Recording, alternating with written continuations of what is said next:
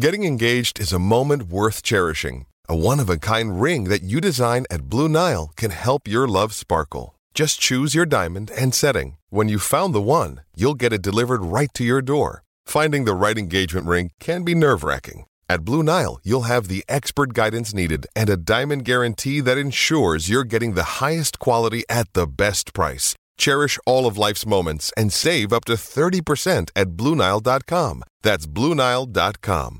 With threats to our nation waiting around every corner, adaptability is more important than ever. When conditions change without notice, quick strategic thinking is crucial. And with obstacles consistently impending, determination is essential in overcoming them. It's this willingness, decisiveness, and resilience that sets Marines apart. With our fighting spirit, we don't just fight battles, we win them. Marines are the constant our nation counts on to fight the unknown. And through adaptable problem solving, we do just that.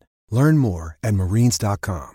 Shimaev tá perdendo hype? Tá rolando um boato por aí de que ele não pode mais lutar nos Estados Unidos porque ele não consegue visto. Depois daquela luta contra o Usman, a, a cotação dele no mercado caiu muito. O UFC também parece que não tá empurrando ele como empurrava antes. O que, que será que vai acontecer com esse cara? E fica a questão: era só hype?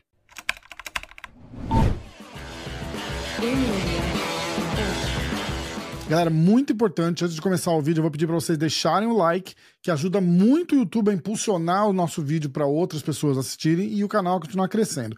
Eu quero falar do Shimaev, porque tá rolando um boato por aí de que ele não pode mais entrar nos Estados Unidos. Aquela luta dele contra o Usman não fez favor nenhum para ele em relação ao hype, né? Ficou, inclusive, deu uma brochada na galera que ficou pensando, falou, pô, se fosse cinco rounds, o Usman provavelmente teria vencido. O Usman pegou na estreia dele nos pesos médios, pegou essa luta com uma semana de aviso, foi lá, segurou. Ah, levou um sufoco? Levou. Mas levou um sufoco de um cara que estava treinando, estava pronto para lutar.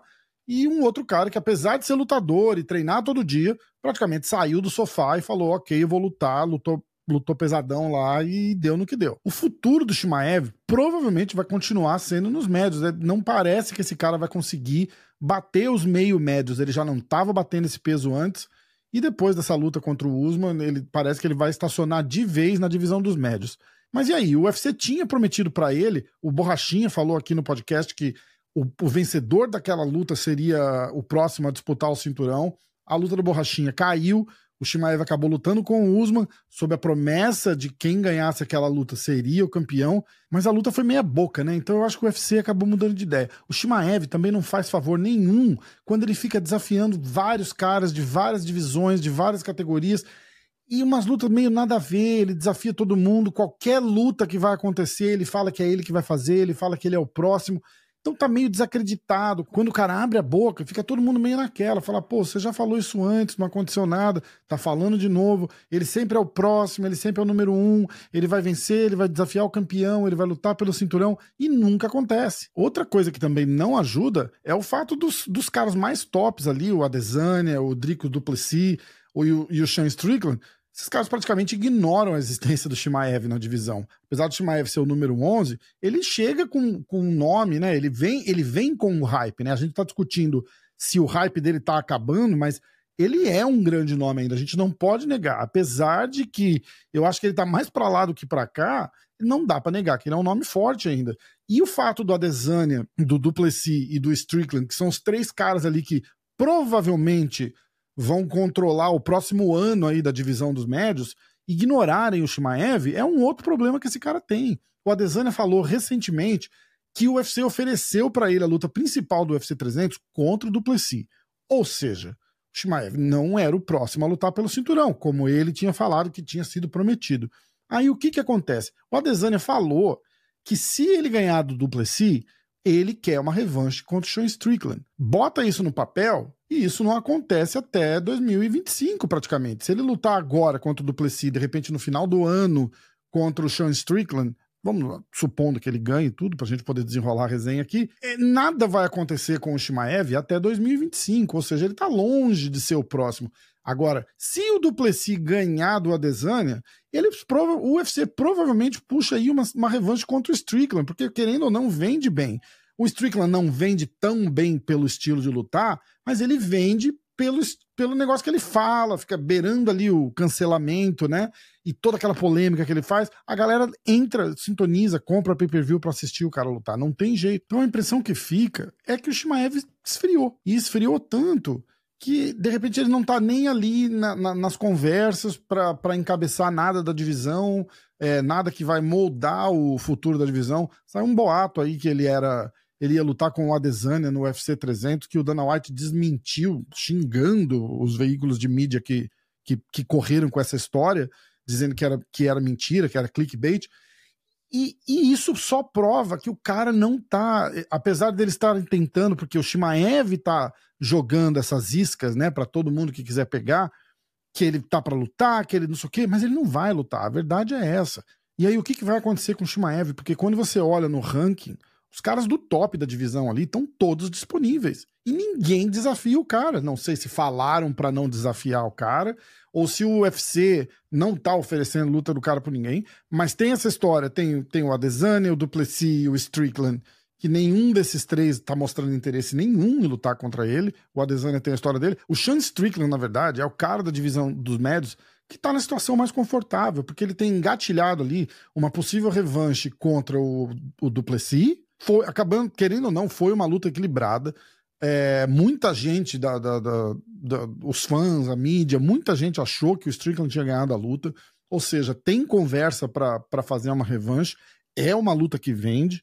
E ele tem possivelmente uma revanche com a Desânia. Ele tá sossegadão ali agora. Ele vai encostar e vai esperar ver o que, que vai acontecer. A próxima luta certamente vai ser a Desânia contra o Duplessis. E o Strickland tá ali de camarote, esperando para ver o que acontece com essa luta, porque fatalmente ele pega o vencedor daquela luta numa revanche. Ele tem uma revanche engatilhada contra os dois. Situação melhor que essa, ninguém da divisão tem. O Borrachinha, o Borrachinha tá livre também. Borrachinha podia lutar com o Shimaev? Podia, mas ele quer? Não. O Borrachinha falou essa semana que ele tem vontade de lutar no Rio, que ele consegue ficar pronto para lutar no Rio e desafiou quem? Desafiou o Usman. Falou: olha, eu tô vindo de derrota, o Usman tá vindo de derrota, eu acho que é uma luta boa pra gente e fazer essa luta no Rio de Janeiro. Ou seja, ele ignorou completamente o Shimaev, mesmo tendo uma história já com o cara, né? Porque eles tinham a luta de Abu Dhabi que acabou não rolando e tal, não sei o quê, mas ele preferiu desafiar o Usman. Aí tem o Robert Whittaker. Robert Whittaker falou que na cabeça dele, a luta para ele é o Sean Strickland. Ou seja, ele também não tá cutucando o Shimaev ali. E não dá para entender o que tá acontecendo, porque primeiro esse cara era o cara que todo mundo queria lutar, era o cara que queria lutar com todo mundo. E agora tá todo mundo olhando pro outro lado, como se o cara não tivesse mais ali. O único que falou que lutaria com ele e falou mais ou menos foi o Canonier. Ele, ele acabou até, ele até falou numa matéria, ele falou: olha, eu quero fazer uma luta que me coloque para lutar pelo cinturão. Se tiver que ser com o Shimaev, vai ser com o Shimaev, não tem problema. Mas uma coisa interessante é que ele falou assim: eu quero fazer cinco rounds com ele. Ele já jogou na cara ali que ele quer cinco rounds. Por quê? Provavelmente porque ele também assistiu a luta contra o Usman e ele também acha que contra o Usman o Shimaev morreu no gás e ele tem uma chance ali no quarto, quinto round de uma vitória contra o Shimaev, como todo mundo achou que dá para fazer, que dá para ganhar do Shimaev naqueles, no quarto, no quinto round ah, o Shimaev vai vir melhor preparado para aquela luta. Não dá para saber. O Shimaev estava com o camp completo. Ele não tava. Ele não pegou nada de, de, de última hora. O Usman, pegando aquela luta de última hora, não acabou com o plano de jogo dele, apesar de dele ter feito bastante grappling e tal, mas eu acredito que ele ia tentar fazer a mesma coisa com o Borrachinha. Não acho que ele ia parar para trocar porrada com o Borrachinha de jeito nenhum. Então, mesmo o Usman tendo pego aquela luta de última hora, eu não acho que o gameplay do Shimaev mudou tanto assim. O negócio é o gás mesmo, cara. O cara não adianta só botar mais peso, encher de músculo, que isso não resulta em mais gás, em mais rendimento, não quer dizer nada, é só o visual ali. E aí do topo ali sobra só o Vettori, mas o Vettori já tem luta marcada contra o Brandon Allen. Então, Pro Shimaev, sobrou a galera do fundão ali. E mesmo a galera do fundão, por exemplo, o Jack Hermanson acabou de lutar com o Joe Pfeiffer, então esses dois também estão fora de lista. O Shimaev tá sem opção nenhuma de luta. Agora, tem uma coisa que tá rolando que ninguém tá falando que pode ser um problema sério pro Shimaev. Tá rolando por aí um boato de que o Shimaev não consegue visto para entrar nos Estados Unidos. A última atualização sobre esse assunto foi o Ariel uma, sei lá, uma semana atrás, duas semanas atrás, quando ele falou que tinha um interesse do Shimaev lutar no UFC 300, que as fontes dele falaram isso, mas que o Shimaev estava com problema de visto para entrar nos Estados Unidos. E isso está rolando já faz um tempo. Tem muita gente falando que esse problema de visto é devido às sanções que estão rolando na Rússia por causa da guerra contra a Ucrânia. E quando você para para pensar por que, que existe essa restrição, não é só porque ele é russo e tem a, a, parada da Ucrânia e as sanções e tal, mas é porque ele tem ligações com aquele suposto ditador checheno. Então nem é uma restrição tão surpreendente assim. Saiu, inclusive, uma matéria sobre isso num, num site daqui, num, num veículo de, de, de, mídia daqui que chama Bloody Elbow. Mas, mas não é um veículo tão. com, com uma credibilidade tão, tão boa assim. Eles publicam muita coisa falsa.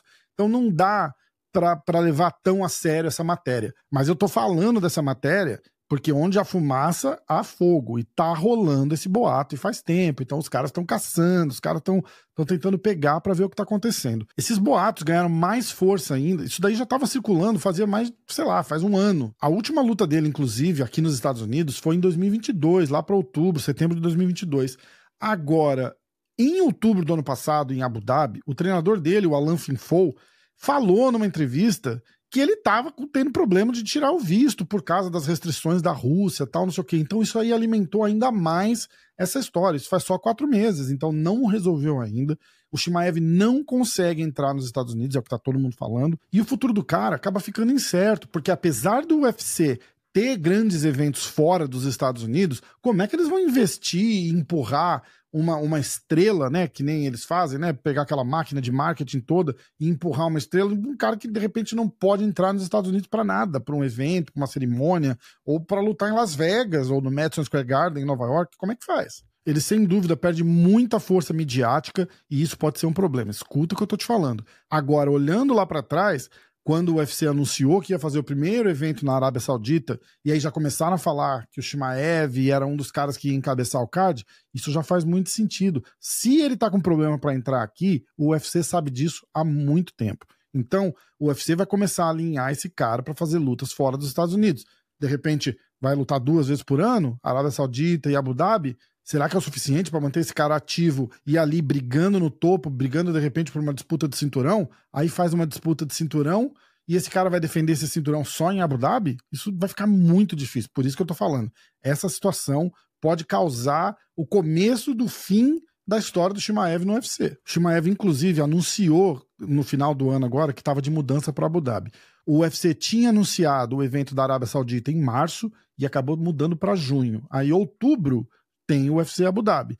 Esse pode ser o retorno do Shimaev, mas contra quem? Me fala aí, eu quero saber o que, que vocês acham que vai acontecer com o Shimaev, com quem que esse cara vai lutar e aonde esse cara vai lutar, e também se é suficiente é, ignorar os Estados Unidos e ele lutar Arábia Saudita em, em junho, Abu Dhabi em outubro até sabe Deus quando. Se vocês acham que isso vai atrapalhar de alguma forma a carreira desse cara. Me fala aí o que vocês pensam. Me fala também o que vocês estão achando desses vídeos solos que eu tô fazendo aqui, além dos podcasts. E eu quero saber o feedback de vocês.